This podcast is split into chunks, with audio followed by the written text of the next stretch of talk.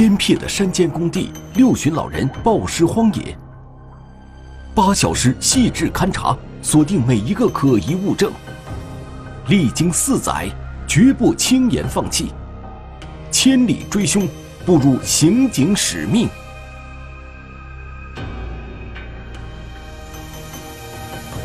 屋檐下的证据，天网栏目即将播出。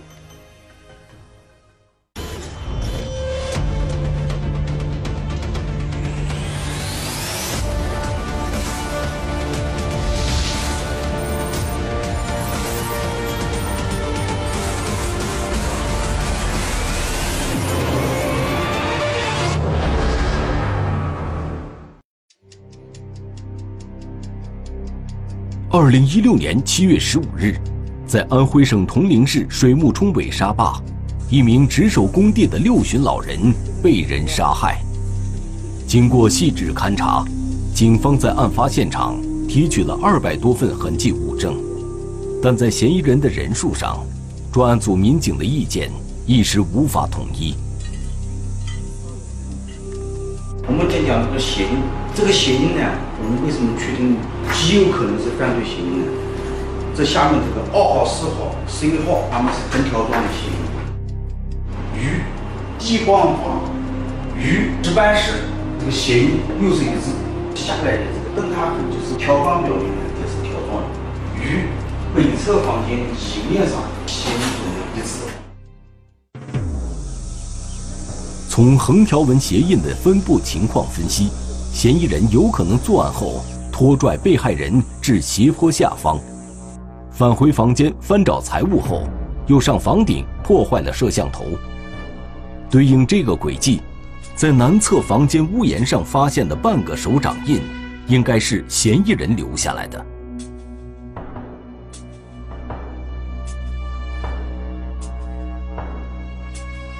在案发现场北侧房间，民警从门口和床底下各提取到一双解放鞋，其中门口这双解放鞋的鞋底沾有黄泥。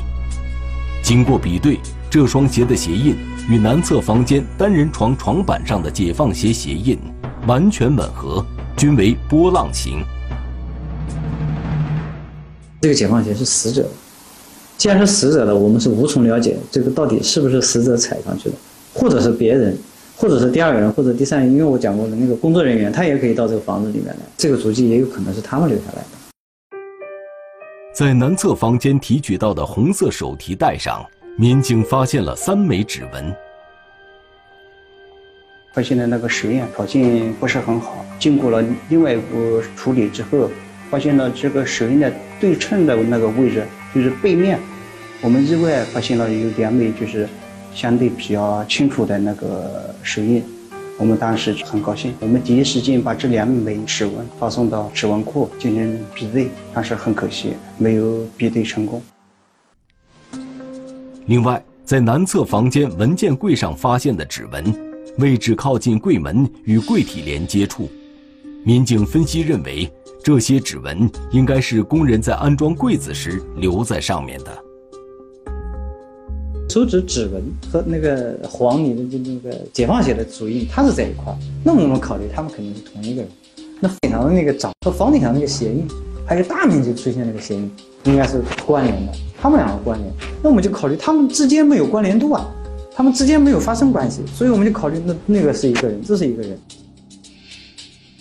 南侧房檐上的半个手掌印为左手所留，屋内手提袋上的指纹为右手所留。这有没有可能是同一个人留下的呢？单纯的讲，两只手是不是同一个人，这是无法关联的啊。从物理上是无法关联。南侧屋子里边那个指纹和上面那个掌纹是没有关联的。它正因为没有关联，所以我们没办法排定到底是一个人还是两个人。鞋印疑问无法解开，而现场发现的半个掌印和指纹间的关系一时也难以理清。专案组一时间不能判断出这些痕迹是否为同一个人所留。接下来，警方把重点工作放在对案发现场周边人员的走访和排查上，而且排查范围不断扩大。现场下面是很多居民区，距离现场八百到一千米左右的距离，有很多工地，当时在里面住了很多工人。我们的摸排工作在当时来说已经接近四千多人，这个人员应该说已经覆盖了现场周围三公里以内的基本范围，都做了一些排查。时间一天一天过去，案件侦破却迟迟没有实质性的进展。快三办五不过时，就是命案发生以后，最快的在三天之内解决。我们这个案件到了第七天，还是没有啊很大的进展。作为专案组，我们案件纠正未破啊，压力是非常大的。因为铜陵这边这种未破的这种现行命案很少，这起案件性质这么恶劣，又是故意杀人，手段这么残忍，所以当时我们顶的压力也非常大。经过大半年的摸排走访，专案组比对信息六万七千余条，但均无功而返。该说到的、该做到的、该检验到的，我们都做了。在这个过程中，案件没有及时的破掉，那么对于我们来说是非常遗憾的。我们每一次到看守所去关押、去提审的时候，都要经过那个位置。有时候我们在一起就讲，这个山上面我们还有一个债没有还。这起案件成了当年铜陵市唯一未能侦破的命案。专案组民警身上背负的这个债，一欠就是四年。在这四年里，宋先生的家庭遭遇了巨大的变故。想起来我也 我接受不了了。我家叔叔他是小小命好子哥，他上面还两个姐姐，他一个大姐 在葬礼上面看到这个现场啊，他接受不了，当场在现场上面就死亡了。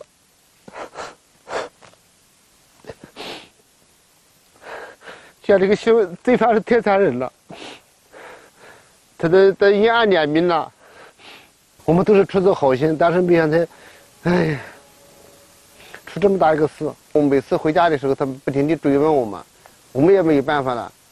我只有每天到刑警队去问问嘛，到专案组去问呐。我老婆就是为这个事打击太大了嘛，得了忧郁症嘛。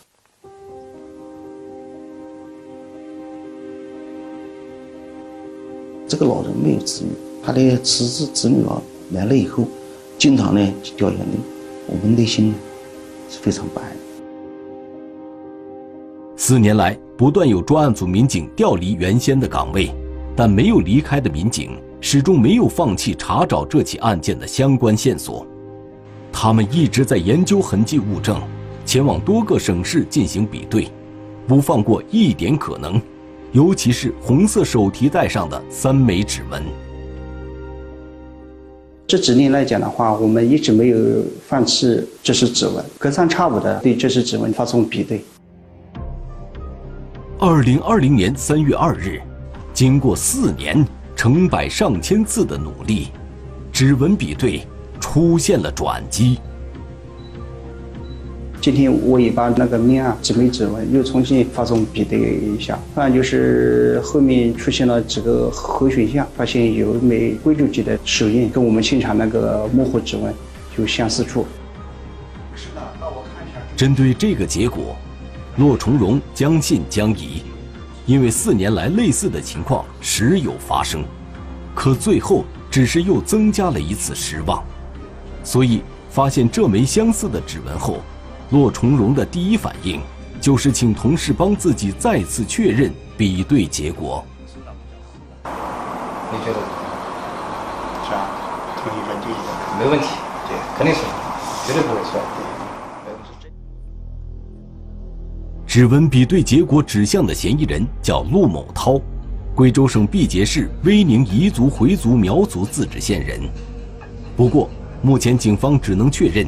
陆某涛曾经到过案发现场，还不能确定他是不是杀人凶手。专案组决定马上派人到贵州实地调查。然而，受到新冠肺炎疫情的影响，专案组民警的行动受到了很大的限制。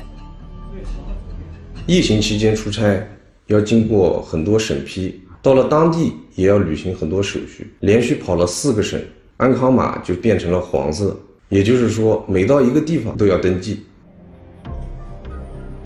二零二零年三月十日，专案组民警经过多地辗转，终于到了目的地。在当地警方的协助下，民警找到了陆某涛的家人，向他们了解陆某涛的行踪。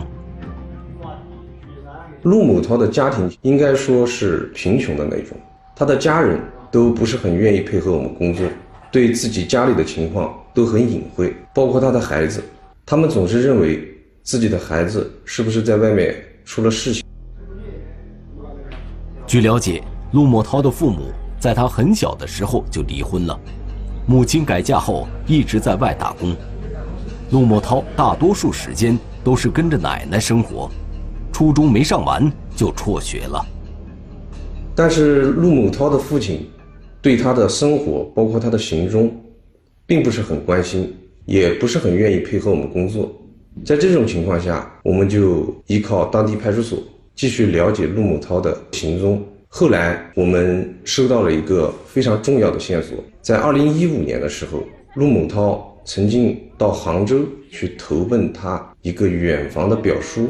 二零一六年八月，他又从杭州返回了他的家乡威宁，这就让我们产生了怀疑，他在这段时间会不会来过安徽？但是这个陆某涛在杭州一直在做什么？是不是一直待在杭州？他的家里人都说不清楚。经过二十多天的排查，专案组民警发现，陆某涛在二零一五年到二零一八年期间。多次前往杭州打工，因为我们不能排除是不是有第二个人作案。当时的想法就是，我们一定要摸清楚到底有没有第二个人的存在。如果有第二个人存在，我们两边的抓捕要同时进行。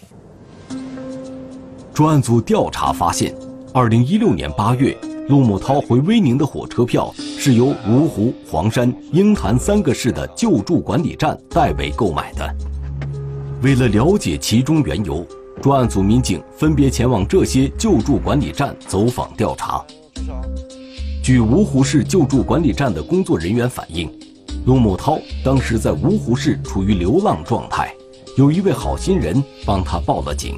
一六年八月二号二十点，当地的派出所就出了警，就找到了这个陆金涛，跟陆金涛接触了，接触的时候问了他大致的情况，陆金涛就讲。嗯，他流浪已经在外面，现在上没有钱了，想回家。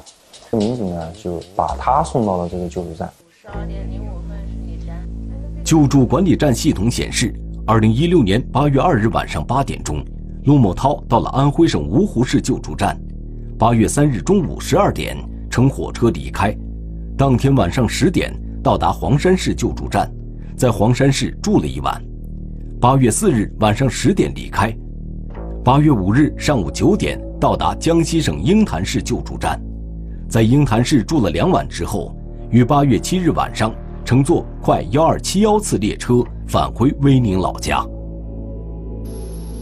专案组虽然掌握了陆某涛当年离开安徽的路径和时间，但是当年他是否到过铜陵还不明确。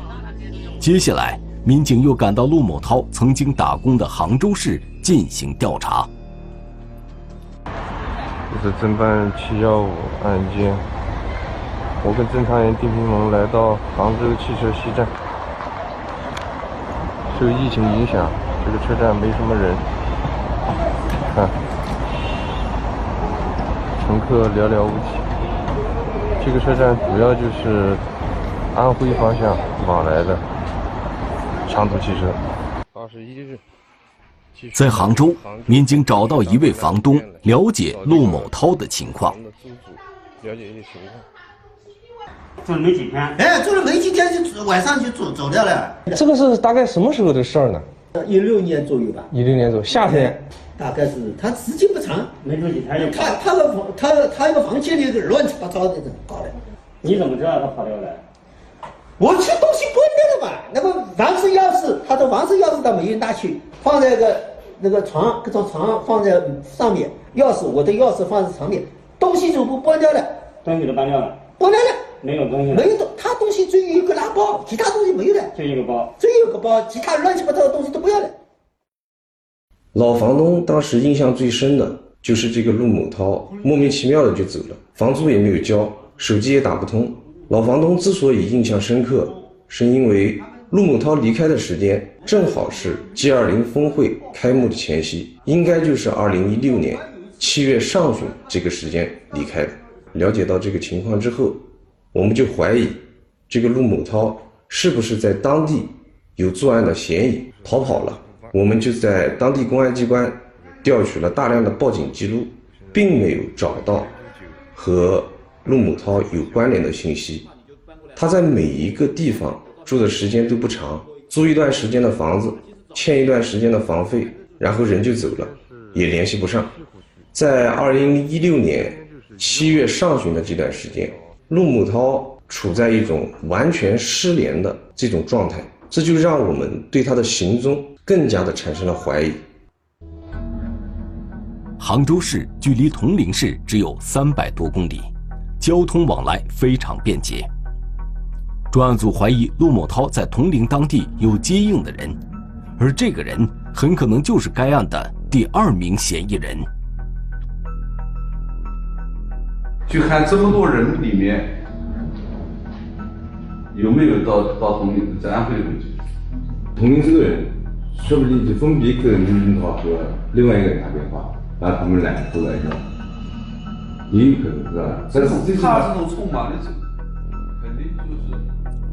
陆某涛是通过救助管理站离开了安徽，那么另一个嫌疑人会不会也用了同样的方法呢？通过这个系统查询，就是八月五号那一天，就是陆军涛到这银行收钱那天，当天这个救助站收容了人。呃，人员十个人，目前十个人的信息我们调取，我们把八月一号到八月十五号符合年龄安的救助人员信息也进行了调取。经过调查，其他被救助的人员都不具备作案嫌疑。这时，专案组收到贵州警方传来的消息，陆某涛已经回到了威宁老家。专案组决定调整侦查方向，重返威宁，伺机对陆某涛进行抓捕。之后再调查其是否有作案的同伙。当时我们手上掌握了三条他的快递信息，这个快递信息的邮寄地址都是大街乡，就是他户籍所在地的大街乡相邻的一个地方，叫兔街镇的这个地方。两个地方大概相距有十公里。当时我们就没有办法判断他到底是住在户籍所在地，还是住在兔街某个人家中。在当地警方的协助下，专案组发现。陆某涛居住在兔街镇清风村他奶奶家里，而清风村是一个三面环山的小村庄。发现这个地方呢，抓捕条件很差，一旦我们动手，极有可能暴露。那个地方大概住户只有十户不到的样子，所以当时我们就决定，动手肯定要动手，但是不能在他居住的这个地方动手，我们要等他出来。二零二零年七月二十日上午。陆某涛和几个朋友去山上放牛，专案组认为抓捕时机到了，但是当天下午四点，陆某涛还没从山里回到兔街镇，很着急，一直就在兔街镇乱晃，有时候也想看是不是能碰碰运气，正好碰到他回来，就把他给抓住。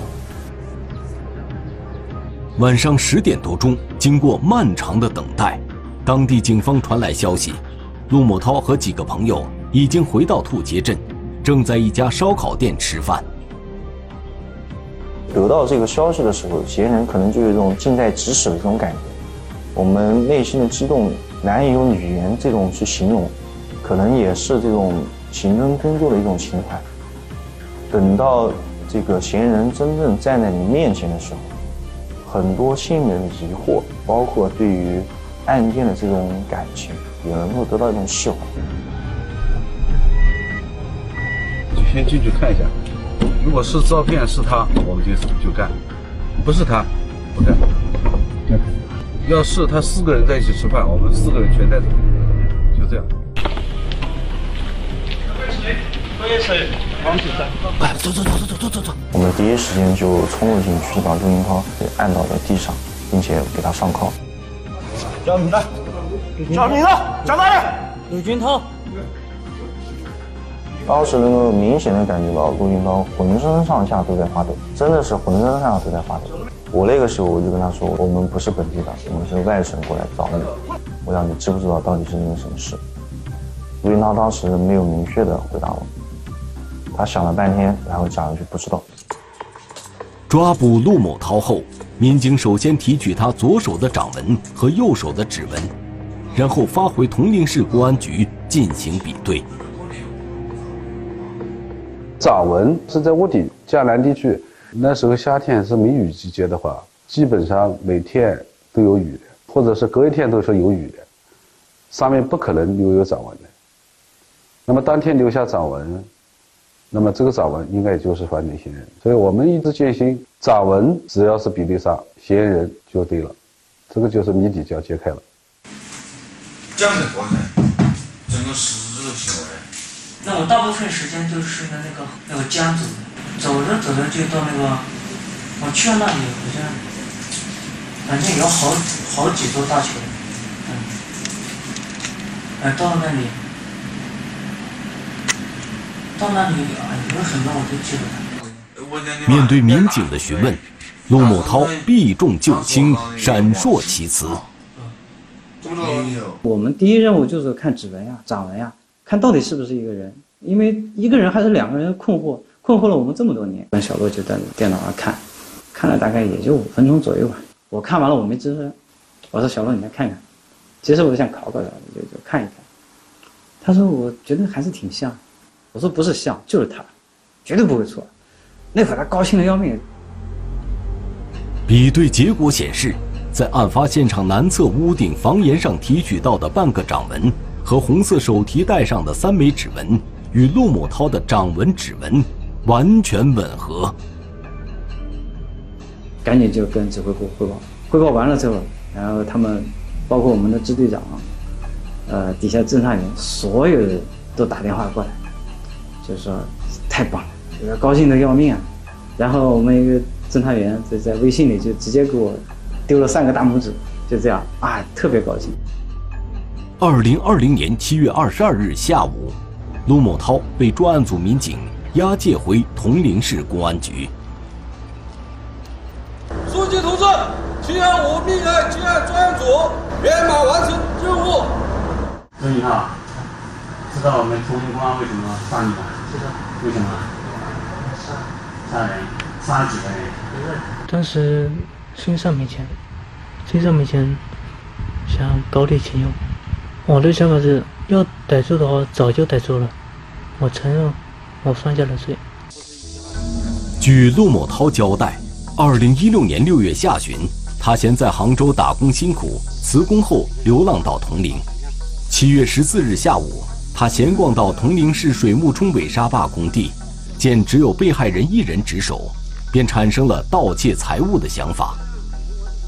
等到晚上七点多，他偷偷靠近值班室。不料惊动了看门狗，他随即躲到暗处，等被害人出门查看时，用事先准备好的钢管将被害人打倒在地。什么样的钢管？空心的，有多长？差不多到你那儿。嗯，差不多到你那儿，你看看去。多粗啊？怎么样？那我过去，我我回来的。过去就回来的。然后呢？然后他就这样打，他就这样打，我就我就打。打呢？再接着呢？再接着就拖，拖下去。怎么拖的？陆某涛将被害人拖到小树林中继续殴打，致其死亡后，用树枝对尸体进行掩盖。随后，陆某涛折回值班室，借助南侧屋门口的立柱爬上屋顶。将摄像头拽下，抛入树林。他从值班室盗走一百多元钱、一部老年手机、几包方便面和香烟后，沿着山间小路逃跑。沿途将作案用的钢管、被害人的手电筒和手机丢弃。在山中一处废弃房屋躲藏数天后，他沿着铁路线流浪到芜湖火车站，在好心人的帮助下，通过救助管理站回到威宁。整个作案过程只有他一个人完成，并没有其他同伙。七幺五啊，这起案件的成功告破，是我们全体参战民警勇于担当、各个警种精诚合作的这个结果。特别是犯罪嫌疑人落网，彰显了我市公安机关啊严厉打击犯罪和维护一方平安的信心和能力。案件的告破呢，也是对死者的告慰和受害人家属的安慰。当初把那个罪犯抓到了，我现在也得到了平静了，不然总觉得是心里面一个石头啊压在心里面。对于行动工作，我们大部分人心中都是有一种情怀，都是希望在自己手上，第一个不要有未破的案，第二个不要有冤假错案。因为每一起案件，特别是像这种命案，都是一个活生生的生命消失，都是一个个破碎的家庭，所以我们身上肩负的职责还是很大。公安工作讲道理，我觉得还是要无愧于自己的良心。